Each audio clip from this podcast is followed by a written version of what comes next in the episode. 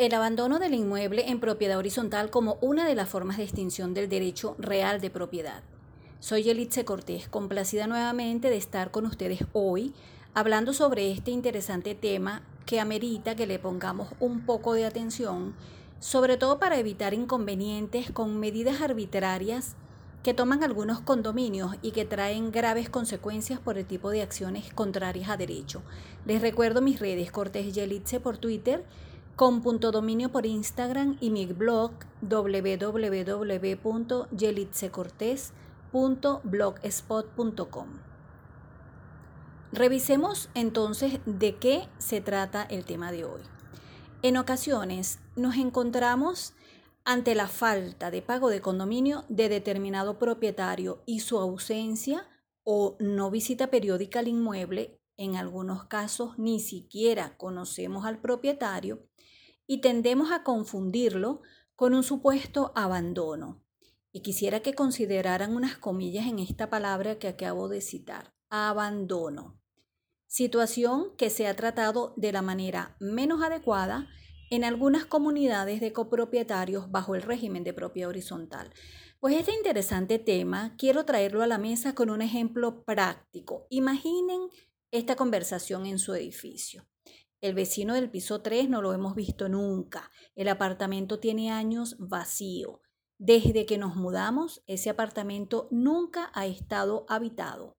Debe todo ese tiempo de condominio. El inmueble tiene una deuda que supera los cinco años. El apartamento está abandonado porque la ley así lo dispone. Queremos alquilarlo y el producto del alquiler será para pagar el condominio.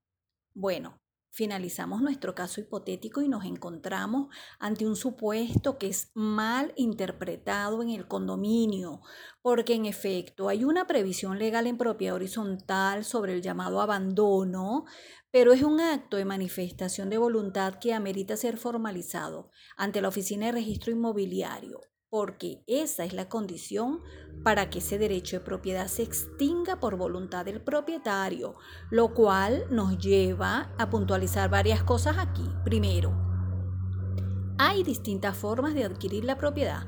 La compraventa, por ejemplo, y asimismo existen aquellas formas donde este derecho se extingue.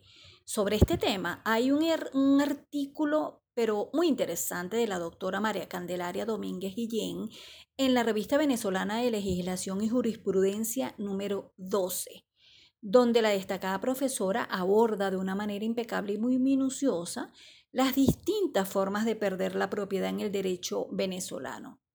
Y destaca el abandono del derecho real de propiedad como un acto voluntario, y cita a la doctora Domínguez en ese trabajo dos ejemplos. Bueno, uno de ellos es este que estamos comentando el día de hoy y es el abandono al cual hace referencia el artículo 12 de la ley de propiedad horizontal.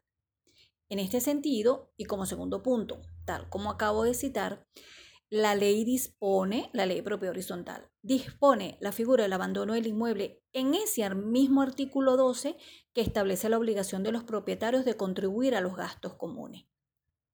De la lectura del encabezado del artículo, observamos que los propietarios pueden liberarse de tales obligaciones mediante el abandono de su apartamento a favor de los propietarios restantes.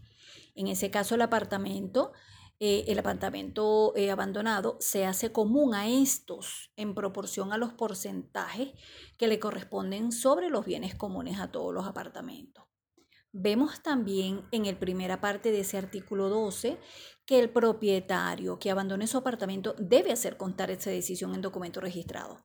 Y ese abandono no tendrá, o sea, no tiene efecto frente a la comunidad hasta tanto no se haga esa notificación correspondiente al administrador del condominio y que se acompañe del documento donde conste ese, ese abandono.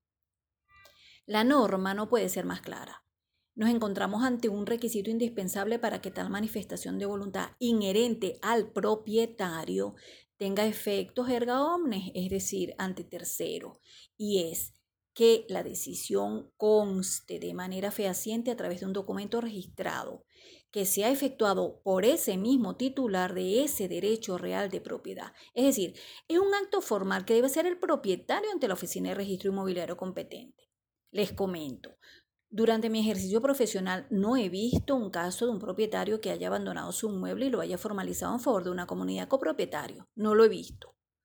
Me despido ratificando esto que considero de suma importancia. Si esta manifestación de voluntad que emane del propietario no se materializa, ese supuesto abandono no tendrá efectos jurídicos y en contraposición a ello, esos actos que se ejecuten, así sea en favor o beneficio de toda una comunidad no es más que un acto lesivo del derecho de toda persona al uso, goce, disfrute y disposición de sus bienes como derecho constitucional consagrado en el artículo 115 de la Constitución de la República Bolivariana de Venezuela. Finalizo estos breves comentarios sobre este tema alertando a aquellos condominios que se han paseado por esta opción en completo desconocimiento de la norma jurídica, en total irrespeto del derecho de propiedad y han pensado hasta en cambiar llaves de un inmueble por considerar lo que se encuentra abandonado. Y más grave aún, celebrando negocio privado sin ostentar condición jurídica para materializar tales actos para percibir ingresos para el condominio recordándoles que si queremos solventar la deuda por gastos comunes de determinado inmueble, eso lo haremos como? Lo haremos por la vía que el legislador dispone para ellos. Es decir, la correspondiente demanda por cobro de bolívares ante el tribunal competente y no tomando decisiones arbitrarias y contrarias a derecho. Dispone el artículo 138 de la Constitución. Toda autoridad usurpada es ineficaz y sus actos son nulos. Esperando que sea utilidad esto que hemos visto hoy, les doy las gracias por su atención y les envío un cordial saludo para todos.